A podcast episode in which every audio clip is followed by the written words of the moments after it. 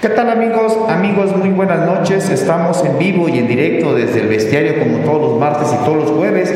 Y hoy tenemos la visita de un gran activista que se ha dedicado a la defensa de los derechos humanos y vamos a hablar un tema muy importante, la presunción de inocencia y derechos humanos. O bien podemos decir la fabricación de, la fabricación de culpables en el sistema, en el sistema penal acusatorio. Y bueno, está con nosotros José Humberto, José Humbertus Pérez Espinosa. Bienvenido, buenas noches. Buenas noches, con el gusto de saludarles. Tuve la oportunidad de estar en la, en la mañana y poder definir este, en esta visita lo que son los falsos culpables desde la perspectiva de un sistema penal acusatorio que le ha costado mucho a los mexicanos porque tuvo un costo de 89 mil millones de pesos y visitamos Tlaxcala porque es un estado muy importante que dentro de los pequeños estados, por decir no porque, es, porque sea pequeño, sino en cuanto a su población y su sistema de justicia, no cambia mucho con los grandes estados que tienen sociedades sobrepobladas con delitos de alto impacto que en su mayoría en ese sistema han sido fabricados y vemos una constante en, el estado de Tlaxcala, que no existe, no se, no, no se instaló el sistema penal acusatorio a partir de lo básico, que son las líneas de investigación a través de un sistema de carrera ministerial, pericial y judicial. Pues interesante este tema, esta visita. Eh, y bueno, está también con nosotros eh, abogada y activista también de los derechos humanos, Jenny, Jenny Charles. Hola, muy buenas noches. Pues nuevamente, pues saludar a tu auditorio. Gracias por este espacio. Y creo que lo importante en este día, pues tiene que ver con el tema del sistema penal acusatorio y obviamente eh, la aspiración y la utopía que, que buscamos los activistas y es que verdaderamente se procure y se imparta justicia, que es lo que merece, eh, merece México, no solamente Tlaxcala, ¿no? Entonces, hoy estar precisamente con Humbertus, eh, que hemos estado siguiendo el trabajo que realizan, y qué bueno que viene a Tlaxcala a hacer este, esa, esa situación de hermandad entre todos los activistas también que estamos en diferentes puntos del país y que obviamente nos sumaremos para que ese sistema busque llegar a la verdad, que es precisamente que los que deban estar dentro se encuentren este, sentenciados como debe ser y que no haya falsos culpables. Ok, eh, ¿cómo ha ido en Tlaxcala? Eh, ¿Se ha reunido usted con activistas en Tlaxcala? Porque por ahí tenemos algunos casos que vamos a comentar en Tlaxcala, donde de acuerdo a lo platicado, presuntamente podemos ir también de la presunción de que también son delitos fabricados, ¿no? Entonces vamos a hablar de diversos casos, pero ¿cómo le fue en Tlaxcala? ¿Cómo le ha ido? Muy bien, yo soy muy a gusto porque veo a Tlaxcala con unos medios este, muy dinámicos que expresan mucho lo, lo del sentir de los grupos que no son escuchados, sobre todo los activistas de los derechos humanos. Estoy impresionado por el trabajo de Jenny y de otros colectivos. Y sobre todo que tuve la oportunidad de, encontrar algo muy grave en el sistema penal acusatorio de Tlaxcala, que no existen líneas de investigación. Pero un poquito antes de entrar al caso Tlaxcala, dígale a, nuestro auditorio quién es usted y, ah. qué ha hecho en su vida para que más o menos tengan el contexto de, de esta entrevista. Bueno, yo soy José Humberto Pérez Espinosa y en el, dos, en el 2008 se creó el Frente Mexiquense en Defensa para una Vivienda Digna un movimiento muy importante porque fue un activismo que nos llevó a, demostrar que había un gran fraude hipotecario inmobiliario en todo el país. Dejamos, le comenzamos a ganar a los bancos más importantes del país y a los intermediarios financieros, lo que me llevaron a fabricar cuatro carpetas y fui a prisión. Y desde la prisión se formó un segundo grupo que se llama Presunción de Inocencia y Derechos Humanos y a partir de esa, de esa actividad que yo, estuve, que yo tuve en, prisión eh, defendiendo a los, a, los, a los falsos culpables, pude lograr mi libertad, dos, dos, dos carpetas que no me vincularon a proceso y dos absolutorias. Presunción de inocencia nace el 22 de enero del 2016 y a la fecha tiene en libertad, puesto en libertad a más de 223 personas en todo lo que llevamos de actividad del 2016. Hicimos nuestra huelga cuando llegó el Papa Francisco, que hizo su homilía en Ecatepec. Estuve en uno de los penales más, más peligrosos y más duros del país, en una población, el, penal más sobrepoblado en, el país, que es el, penal de Chiconautla. Y de ahí nace la defensa de los, de los falsos culpables con la iniciativa que presentamos el 26 de mayo del 2000 20 con la ley de amnistía, que es la primera ley en todo el país que contempla el delito de los falsos culpables por delitos de alto impacto, en donde se acredita tres elementos que tiene esa ley que no tiene la ley que expidió Andrés Manuel o el Congreso Federal, que es este, que, se, que se violen derechos de las personas, que se haya no aplicado principios del sistema penal acusatorio o que el delito sea fabricado. Esos tres, este, esos tres conceptos que aparecen en el artículo 16 de esta ley de amnistía abre la posibilidad de revisar casos a través de opiniones consultivas que se le va a pedir a la Comisión de Derechos Humanos del Estado de México, el Poder Judicial, la Fiscalía y una Secretaría que tenemos de Justicia y Derechos Humanos. Si, estas, si estos órganos demuestran o se comprueba que el delito es fabricado o hay fallas en el sistema penal acusatorio o se violaron derechos, van a poder determinar las libertades por delitos de alto impacto. Eso es un gran avance, no, no hay otra ley de amnistía en el país del fuero común y la del fuero federal y lo que nosotros queremos queremos es hacerla extensiva a todos los estados, sobre todo en los estados donde la mayoría eh, del Congreso próximamente sea del partido de Morena, porque realmente el, el grupo de Morena, sobre todo el diputado Max Correa, del Estado de México fueron de los grandes promotores de que estas grandes injusticias no podrían quedar sin ser revisadas, porque hay personas que tienen condenas por muchos años por delitos que no cometieron, lo que hemos denominado los falsos culpables. Presunción de inocencia es el, es el creador de los falsos culpables desde un concepto legislativo. Yo trabajé mucho tiempo en el Senado de la República, también esa es parte de mi vida, soy este, también egresado de los, de los grandes... Este, formadores de normas y leyes en el, en, el, en el país, en el Senado de la República, y me tocó ver toda la reforma penal que se estableció del 2008 al 2016, bueno, hasta el 2015 que estuve en prisión. Interesante, interesante esa perspectiva. ¿Usted estuvo preso también? ¿Estuvo preso qué tiempo? Este, dos, este, cinco años, tres meses. Cinco años, tres meses por un delito fabricado. Por un delito que se me fabricó, ya estando en prisión, se me, se me presentaron tres delitos más. Porque esa es la estrategia de no dejar salir a la persona que es inocente. O sea, está uno en, prisión y se le, se le hace una formal acusación, imputación, y posteriormente al otro día te mandan a decir que tienes otro, a los, a los dos semanas y media que tienes otro, y después ya casi cuando vas ganando la tercera para irte, te sale una cuarta carpeta. Esa es la forma de fabricar los delitos. Suena increíble, la verdad suena, suena increíble, suena increíble porque, o sea, no es posible que en pleno siglo que estamos viviendo eh, no pueda salir en libertad y que haya más fabricación de delitos y más fabricación de delitos y más carpetas y más carpetas. Y creo que es un reto para las autoridades electas que, están, que ya tomaron protesta en Tlaxcala. Asume la 4T en Tlaxcala con Lorena Cuellar Cisneros hace el 31 de, de agosto, eh, toma el poder. Y bueno, también el, el, presidente del Tribunal Superior de Justicia recientemente acaba de asumir el cargo, Héctor Maldonado también, eh, asumió el cargo hace como dos semanas más o menos. Entonces creo que están, eh, tenemos nuevas autoridades en el Congreso de Tlaxcala también hay nuevos diputados, 25 diputados nuevos y creo que esto es un reto interesante, evitar la impunidad, evitar el tema de la fabricación de delitos y vamos a entrar de lleno al tema que nos, que nos trajo hoy y varios temas que, trae la abogada Jenny Charles. XN es una mujer que eh, conoció a su esposo, se casó, eh, se divorcian y luego resulta que, que los, tienen hijos y, resulta que se separa y al parecer, bueno, ahí tiene otra pareja. Familiares y, amigos de Maricel. La a la cárcel junto con, primero a la, a la a irse, luego a, su, novio. Y ahora, bueno, la familia tiene mucho temor porque esto se está extendiendo ya hasta a otros miembros de la familia, entonces hay mucho temor de una familia tlaxcalteca y lo decimos acá, eh, viven con miedo, viven con incertidumbre y se habla de, tráfico de influencia, se habla de, que la otra persona que los, que los incluyó, los metió a la cárcel, eh, bueno, se ha ido a, la tarea de hacer muchas cosas, pero bueno, es una carpeta interesante, creo que ya conoce usted el caso y creo que es un tema, un tema que que debe llamar la atención de las autoridades tlaxcaltecas. Hay una gobernadora nueva, hay un presidente de tribunal nuevo y hay diputados nuevos. Entonces, ¿cómo ve ese caso usted de que ya ha habido, incluso ya ha habido aquí manifestaciones, ha habido protestas, se han movilizado, han recurrido a medios, pero pues es una familia que vive con miedo, vive con mucho miedo y creo que eso no debe pasar en Tlaxcala. Sí, porque no debe de pasar, yo creo que en, en ningún lugar del país.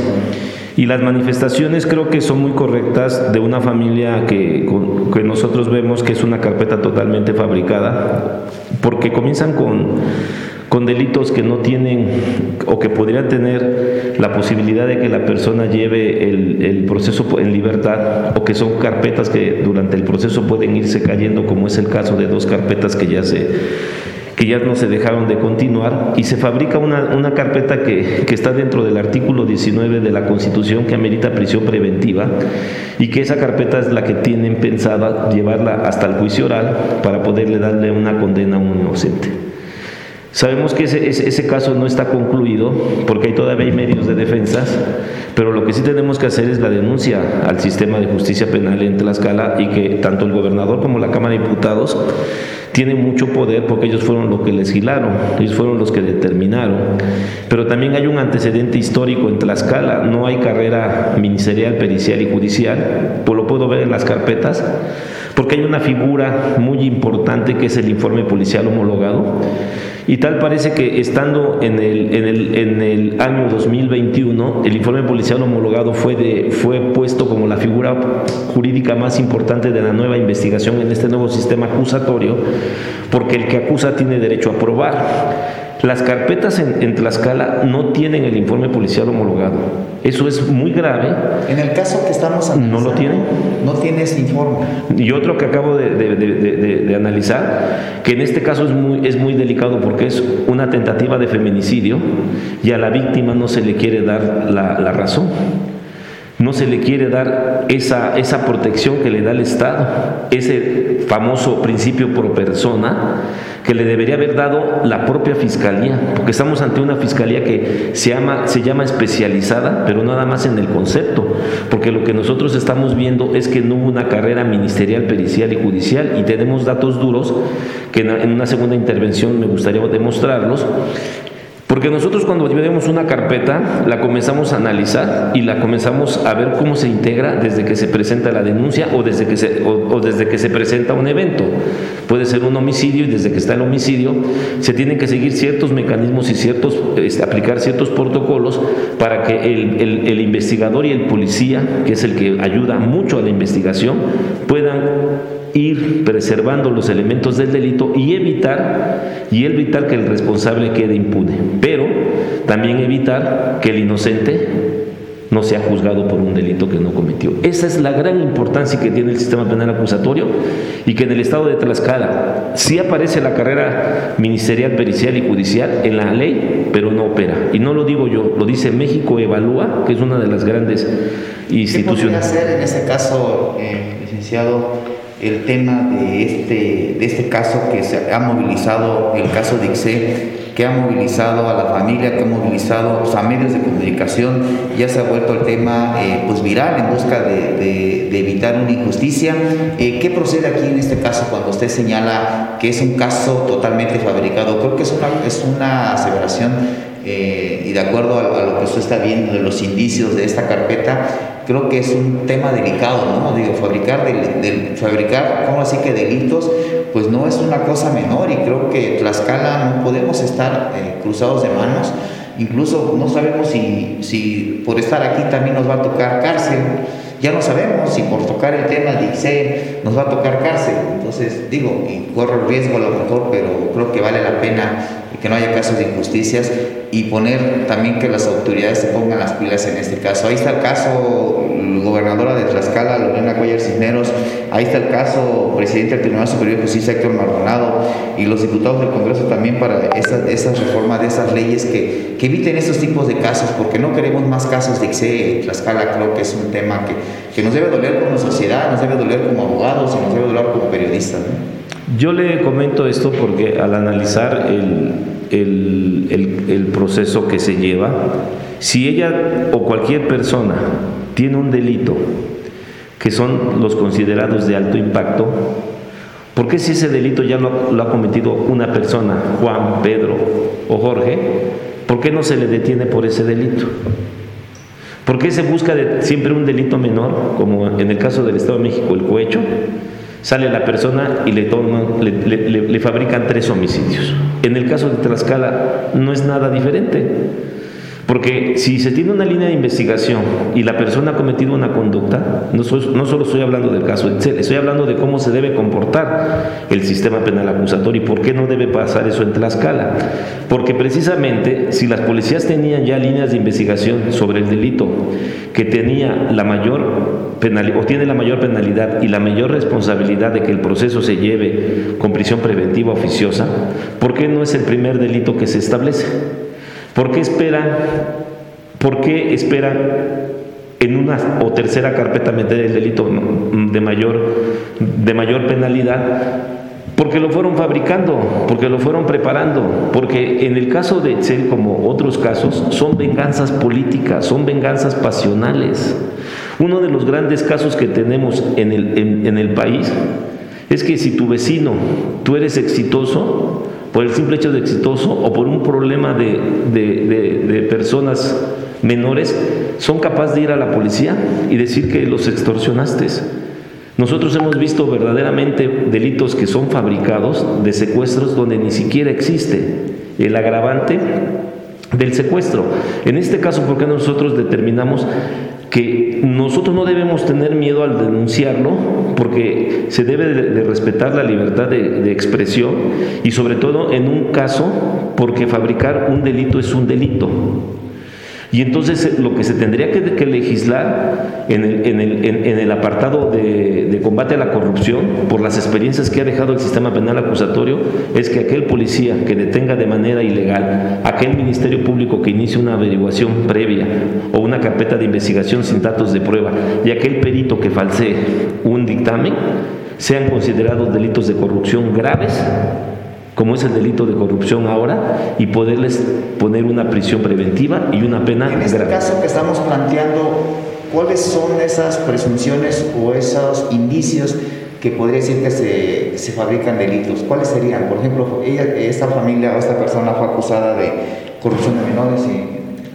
Corrupción de menores, al menos ocho delitos, ¿no? Aproximadamente, creo que, digo, bueno, en, nosotros ahorita estamos eh, conociendo un poco de lo que ellas han mencionado y como lo, de, lo señalan, digo, este, señalando obviamente que hay una presunción en todo, pero aquí lo, lo que señala es precisamente es cómo en ciertos casos eh, hay justicia a modo, es decir, efectivamente liberan una orden de aprecio, por ejemplo, contra esta mujer que nace, hay que señalarlo, nace en una materia familiar y eso está pasando en el tema de las mujeres que están buscando que no les quiten a sus hijos, están haciendo en los juzgados familiares y eso ha sido un señalamiento que les hemos hecho al Poder Judicial que debe poner atención en el tema familiar porque estos asuntos que debieran solucionarse en materia familiar terminan increíblemente en materia penal. Y entonces vemos estas historias.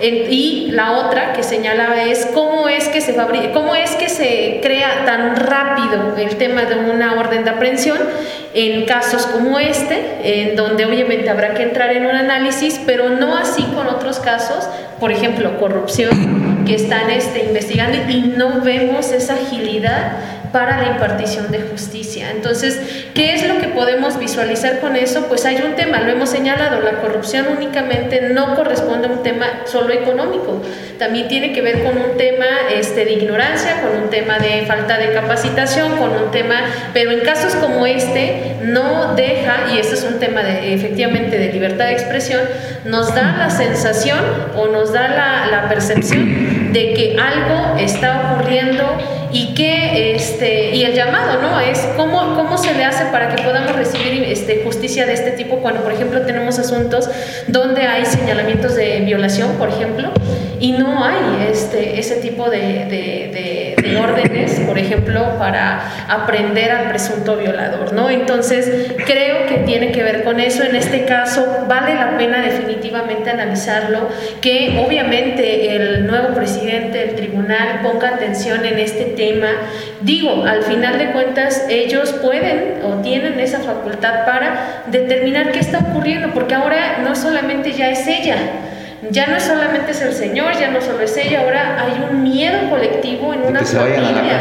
Así es, y, y las amenazas que ellas puedan estar recibiendo, porque bueno, ellas han señalado que están amenazadas, y ahora la pregunta, ¿y si les pasa algo, quién va a responder? ¿Quién va a responder si les pasa algo? ¿Qué, este, ¿Cómo se le hace o cómo, eh, cómo en este caso, por ejemplo, de esta familia que tiene este temor fundado? Digo, claro que a cualquier persona, y ya lo externaste tú, Edgar, es a lo mejor hasta nosotros nos puedan decir algo. Ya no sabemos si estamos aquí y al rato estamos acusados también. Exactamente, y bueno, y hay que decirlo, o sea, eh, este, este tipo, de tipo de situaciones ha alcanzado también a los medios de comunicación. Hoy ya vemos a los, este, a algunos personajes de, este, de diversas áreas de la impartición de justicia, procuración de justicia, están denunciando a... no puedes vivir con miedo. Y entonces, efectivamente... No podemos vivir con miedo en esta sociedad. Yo creo que hay que atacarlo. eh, hay que ata- atacarlo de fondo y ojalá es un reto también, como le decimos, para el presidente del tribunal, que ya estuvo acá hace como 20 días y com- comentaba sobre el caso, dijo que lo iba a analizar e investigar, porque si se habla de presunción o se habla de crear eh, delitos, creo que pone en entredicho todo un poder judicial. Y bueno, la palabra clave, falsos culpables, esa es la que trae precisamente Humbertus, es, este, bueno, también es cierto que el que está acusando, obviamente, y está señalando este tipo de acciones, pero bueno, hay contextos, ¿no? Por ejemplo, existen casos, y no estoy diciendo que sea este, pero existen casos en donde hay, antes de esas denuncias, denuncias por violencia familiar. Yo espero que en este asunto a lo mejor no haya una denuncia eh, previa antes de las denuncias de, de- en contra de ella, porque entonces nos damos cuenta que hay una prioridad, que primero le da prioridad al que tiene algún tipo de beneficio, pero entonces ¿qué con las anteriores? Nuestros, eh, los registros que hemos tenido es que antes incluso de que ellas sean denunciadas, ellas ya habían presentado por lo menos una denuncia en contra de su agresor, pero por alguna razón no se llevó la investigación ni se realizó ningún acto de investigación, quedó impune y ellas en- increíblemente pues quedan en algunos casos como este caso que parece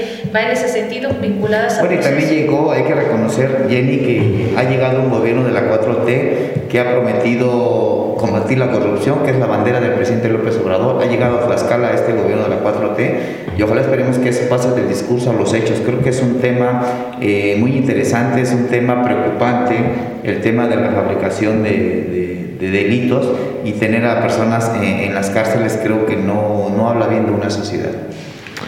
Sí, porque tener las cárceles llenas no quiere decir que se hace justicia. Esa es una, una de las grandes contribuciones de este sistema penal acusatorio, donde quien te iba a estar en el, en el- en el- en el penal serían aquellas personas que tendrían que ser vinculadas a proceso. La mayoría de las personas podían tener- llevar su proceso en libertad. Esa fue una de las del espíritu de esta reforma. En el caso de, de- de Jenny, como en el otro caso que analicé, ¿qué es lo que pasa? que es una sola imputación lo que tiene a la persona dentro de la prisión preventiva, porque por eso se da la etapa de vinculación a proceso.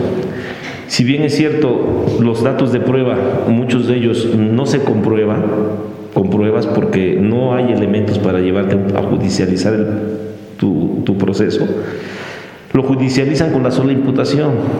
Y en la, la, la, la vinculación a proceso no llegan la parte acusadora, no llegan los peritos. Hay veces que ni siquiera en el juicio oral las supuestas pruebas que van a demostrar tu culpabilidad tardan mucho tiempo en poderlas presentar el Ministerio Público. Y eso tampoco puede suceder en un sistema penal acusatorio y esa es la ventaja que también tiene esta familia todavía, el juicio oral. Porque toda fabricación de carpetas se cae en un juicio oral con un verdadero mecanismo de interrogación y contrainterrogación. Y de ahí puede salir la prueba nueva o la prueba de refutación. Porque es una maravilla el juicio oral para quien lo sabe aplicar. Sin embargo, hay una- un dato súper importante, súper importante. Hay un principio en el nuevo sistema penal que es el principio de continuidad. Eso no quiere decir que las audiencias estén difiriendo y el principio de concentración, que dice que entre mayor, entre mayor número de debate en este sistema, con el menor número de audiencias. Es decir, el juicio oral se puede resolver en una sola, en una sola sesión. Sin embargo, ¿qué es lo que pasa cuando los delitos son fabricados? Difieren y difieren las audiencias porque el Ministerio Público no tiene cómo ir acreditando los elementos de prueba. La etapa de, ahorita la etapa intermedia donde está el caso va a pasar al juicio oral y entonces en el juicio oral se tiene que establecer una nueva estrategia de defensa para destruir el, delito. Eso fue lo que, lo que logramos en la ley de amnistía del Estado de México que puedan tener amnistía las personas por delitos de, alto impacto fabricado antes de que se dicte la sentencia. Por eso la importancia de nosotros a tomar a Tlaxcala como uno de los estados importantes, porque tienen el poder ejecutivo y el poder legislativo. Lo que en el Estado de México teníamos a la mayoría de legisladores que hicieron una muy buena reforma.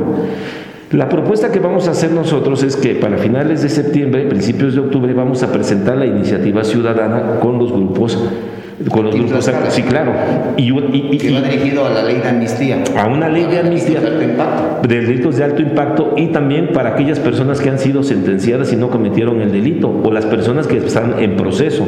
Y un dato que la, por primera vez de la historia se haga una justicia a las mujeres que están en los, en los penales que llevan más de dos años y no tienen sentencia, que tienen 16 años, en, el caso de Brenda Quevedo, este, Cruz, en el caso Wallace, que lleva más de 14 años sin, ser liberada y la constitución dice que no puede durar más de dos años la prisión preventiva.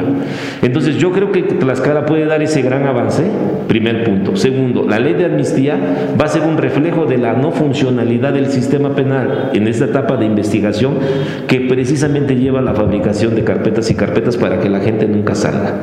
Es una, y si condenamos ¿eh? y hacemos responsable al Ministerio Público y a la parte actora si las personas estas consumen la otra infamia de llevar a la familia a la, cárcel, porque habrá movilizaciones y nosotros vendremos a apoyar a esta familia por la fabricación de los delitos y, emplazaremos a la gobernadora a que cumpla el principio de un gobierno de la cuarta transformación, que sus raíces están basadas en muchos de los sufrimientos de este país y no contar con un sistema de procuración de justicia que es importante que se dé, porque además se reformó el sistema penal. Se desviaron más de 86 mil millones de pesos, que eso sería en una segunda entrevista. Yo quisiera nada más destacar otro punto. Nunca hay pruebas en el viejo sistema penal era la, imputación, la prueba reina. ¿Sabes cuál es la prueba reina para sentenciar en Tlaxcala? Una sola imputación. ¿Sabes cuál es la, reina, la prueba reina para sentenciar en el Distrito Federal? Una imputación.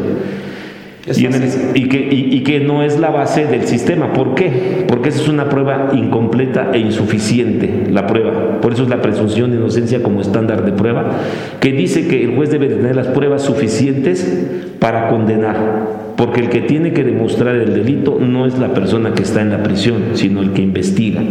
Y el onus probandi le corresponde a quien acusa.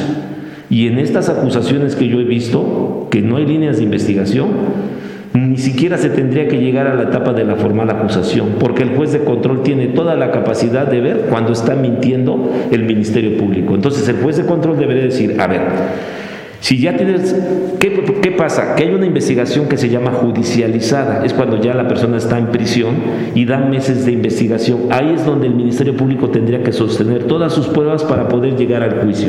La máxima del que acusa está obligado a probar, yo puedo decirle ahorita que usted se robó una televisión y por robo calificado?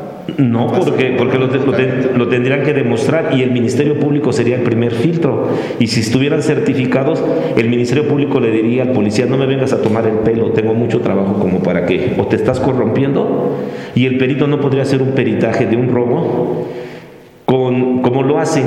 Hacen, hacen, te acusan de robo de computadoras, como a mí me acusaban de un robo de una computadora, de un teléfono, y nunca presentaron las facturas y, las, y los documentos eran copias simples. En un robo de vehículo no presentan las facturas, presentan el supuesto pago del seguro porque no se recuperó, no presentan el pago del seguro. Entonces, es, es, es bien importante conocer que quien tiene la obligación de demostrar desde un principio su teoría del caso que hay pruebas para vincularte a proceso, es el Ministerio Público y a la gente se le vincula sin datos de pruebas suficientes. Pues importante, importante este anuncio que hace don José Humbertus Pérez Espinosa de apoyar este caso de, de creo que es un tema muy importante, este y muchos, varios más que han detectado.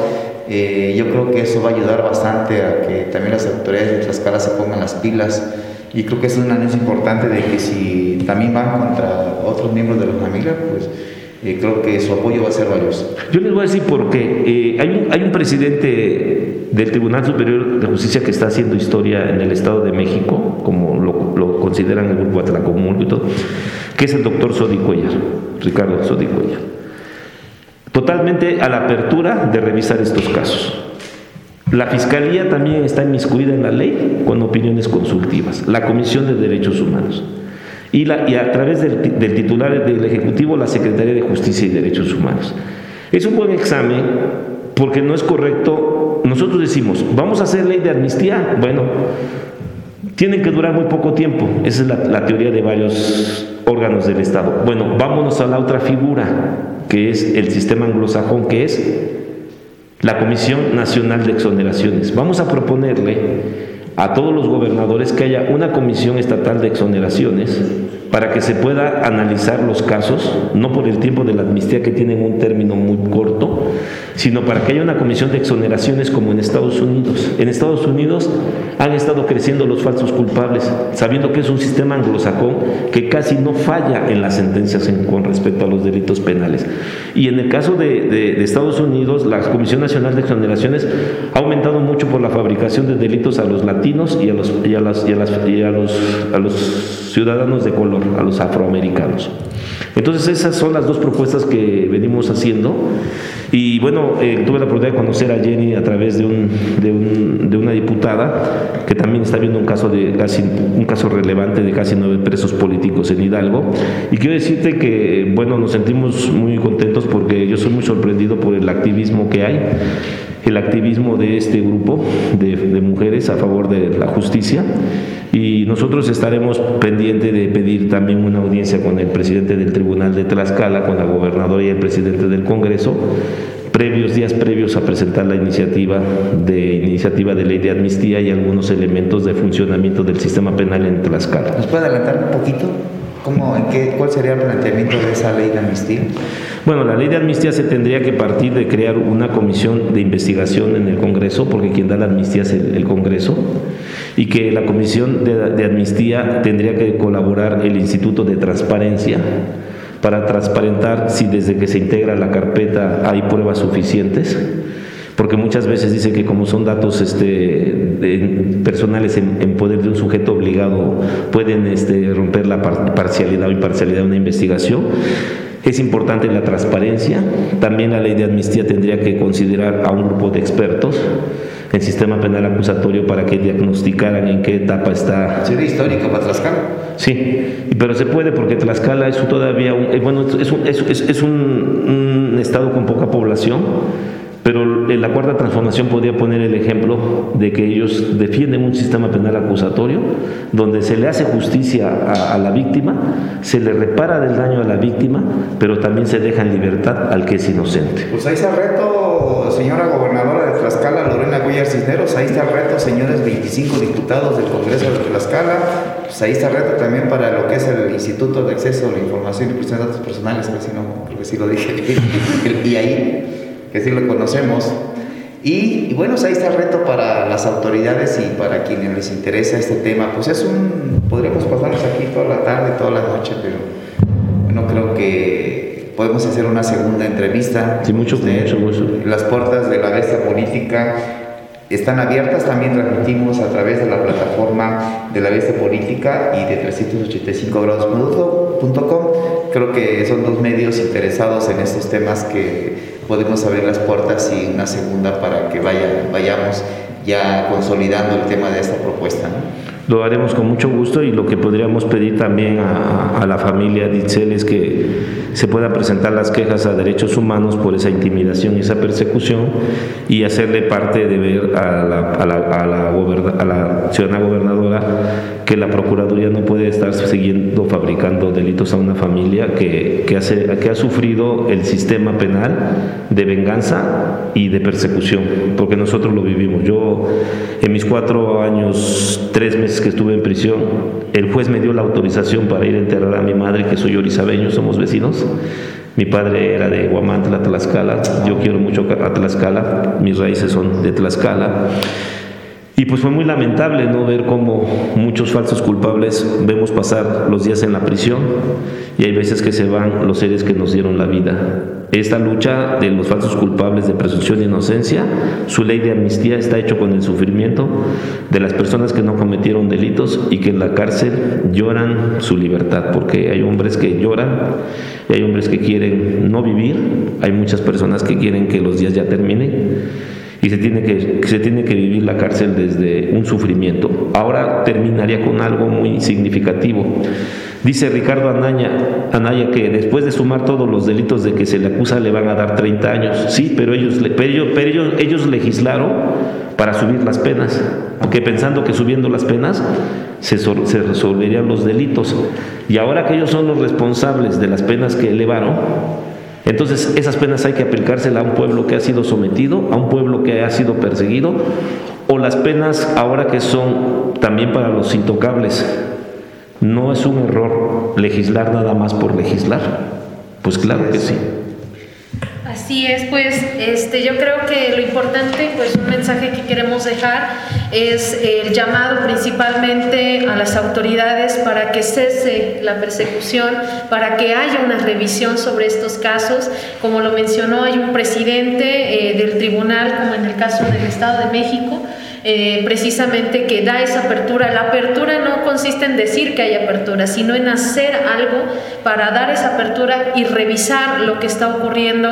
Eh, hoy eh, que estuve precisamente hablando más profundamente con Humbertus, me, me doy cuenta de otra realidad que a lo mejor cuando estamos en un estado pequeño no, no visualizábamos la situación real y encontrarnos con las circunstancias que hemos señalado, ¿no? La falta de capacitación, la falta de certificación, la falta de impartición, procuración de justicia, pero hoy estamos en un momento clave, es una renovación de una, nueva, una, una nueva gobernadora este, con una visión que ha hecho un planteamiento que va, es la defensa de los derechos de las mujeres. Y yo creo que aparte de esto, si, si en este caso una familia, y hace, eh, eh, hace unos días me decía una, una de sus familiares, si ella fuera culpable, nosotros con el dolor de nuestro corazón tendríamos que decir pues que pague lo que tenga que pagar.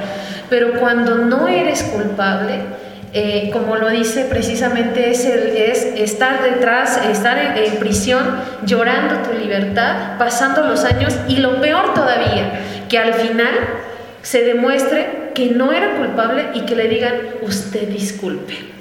Porque de eso... Y ya pasó cuántos meses. Y ya pasó cuántos meses y en algunos casos muchos años. Y yo creo que ese, eh, la ley de amnistía hay que verla, no, este, a veces de repente digo, en su momento cuando no se conoce a profundidad, se tiene el temor, va a salir el, el, el culpable. No, lo que está buscando la ley de amnistía es que se libere a los falsos culpables, que eso es lo principal y que tengan que entrar sobre todo, que tengan que quedarse en la cárcel quienes realmente deben de estar ahí y que esos justamente son los que andan a veces libres caminando y que ahora resulta también que no podemos manifestarnos. Hoy nos encontramos en un momento eh, crucial, digo aquí en, este no lo sabes, en su momento este, yo he estado viviendo una situación personal y pues me, solamente recibo no las amenazas de oye pues dicen que ya te van a este ya, que, no que ya te van a que ya te están ahí creando algo que, digo, yo no sé, de repente digo, yo agradezco que me manden a decir esos mensajes, pero al mismo tiempo se los voy a decir, no tengo temor de decir la verdad y no la voy a dejar de decir en el estado de Tlaxcala. Y como lo he dicho, si lo van a hacer, entonces háganlo, pero no dejaré, como lo dije la última vez, si me desaparece, lo haré gritando, pero no me voy a callar para decir lo que está ocurriendo en el estado de Tlaxcala y no voy a permitir tampoco intimidaciones y lo principal es que no estamos haciendo esto por nosotros ni por una situación particular, porque la justicia la merecemos todo. Tenemos hijos, tenemos hijas que pueden estar en un riesgo y también principalmente algo que me interesa mucho, que los medios de comunicación tengan garantizada la libertad de expresión y no enterarnos después que los reporteros o reporteras este, que hacen su trabajo resulta que terminan denunciados o denunciados y todavía quieren la reparación del daño moral cuando hacen la serie de situaciones que lastiman grandemente a la ciudadanía y no a sus bolsillos y que todavía con eso de que se les señala la verdad te quieran cobrar un peso por la impunidad que se vive y más eh, eh, terrible las mujeres, las niñas y los adolescentes. Sí, no quedarse callado, no tener miedo. Creo que también desde los medios de comunicación no debemos tener miedo a decir la verdad. Eh, yo lo escribía hoy en la columna del bestiario, la llegada de un secretario de seguridad que ha sido cuestionado y él dice que siempre que, que va, hoy fue nombrado secretario de, secretario de Seguridad Ciudadana en el gobierno de Lorena Cuellar, y bueno, narré eh, la información que ha salido que ha estado involucrado en supuestamente desapariciones forzadas y todo eso, y bueno, ahí está, ¿no? Ahí está el, él tendrá que decidir también decir su propia verdad. Y bueno, lo que tenemos que hacer los periodistas es, decir, y creo que el compromiso que hizo Lorena Cuellar como eh, candidata electa y luego gobernadora electa fue que no iba a perseguir a los periodistas. Y bueno, veremos que ojalá, ojalá se cumpla. ¿no? Sí, tenemos, y yo creo que ese el mensaje, eh, eh, se lo envío, este, gobernadora, se lo decimos, no hay una intención de golpeteo, confiamos en que usted va a hacer lo que nadie ha querido. Confiamos en que usted va a cumplir lo que está diciendo con la 4T, no robar, no mentir y no traicionar. Y además que entienda que los medios no somos sus enemigos. Exacto. Porque, bueno, su política de comunicaciones no, no medios en sus eventos se respeta, ¿no? Ok, está bien. Nos vamos. Muchas gracias. Yo les agradezco la oportunidad de haber estado con ustedes y continuaremos con nuestro trabajo. Vamos a asesorar a las personas con las que hemos tenido contacto y también decirles que, que no tengan miedo, que, que, el miedo es un pensamiento malsano que paraliza al hombre, pero solo con la voluntad y con la fuerza y la confianza también en que cuando, uno se es, cuando se es inocente, nada ni nadie nos podrá derrotar. Eso es algo que aprendí yo en la prisión. Así te pueden meter 20 carpetas, ¿no? Porque tampoco hay una sociedad que ya se calle, ¿no? Y medios que no se callen. Y medios que no se callen. Luchadores sociales que no se callen. No, es, no, no, se Eso es lo importante, no quedarse callado también, porque si no, por callarse, por tener miedo, se genera la impunidad. Así es. Si hablas, te matan, si hablas, te levantan, si hablas, te castigan y si hablas, te echan todo el, peso de un Estado encima, creo que no, no podemos vivir con miedo. Así es. Así es. Así es, hasta que la dignidad se haga costumbre. Bueno, gracias. Muchas gracias. José Humberto, tienes muchos seguidores por ahí, hay muchos comentarios, ahí los vamos a estar contestando muy, muy rápido. Bueno, hablamos de un caso muy importante que es el DIXE y seguramente otros casos que le hemos dado eh, denuncia, voz, espacio ciudadano aquí eh, en el bestiario todos los martes y todos los jueves tratamos de tener eh, temas de denuncias ciudadanas y, entrevistas con, con, quienes gobiernan y quienes tienen el poder en Tlaxcala. Esta es la, premisa de la bestia política, lo ratificamos desde esos micrófonos no tener miedo y no, generar, y no, no dejar que la impunidad eh, se apodere de Tlaxcala. Gracias. Gracias, muy buenas noches a todos. Buenas, gracias. El Bestiario, programa de análisis, entrevistas, política y algo más. Ruta Tlaxcala 2021. Al estilo del periodista Edgar García Gallegos. En vivo por Facebook en La Bestia Política. La noticia debate.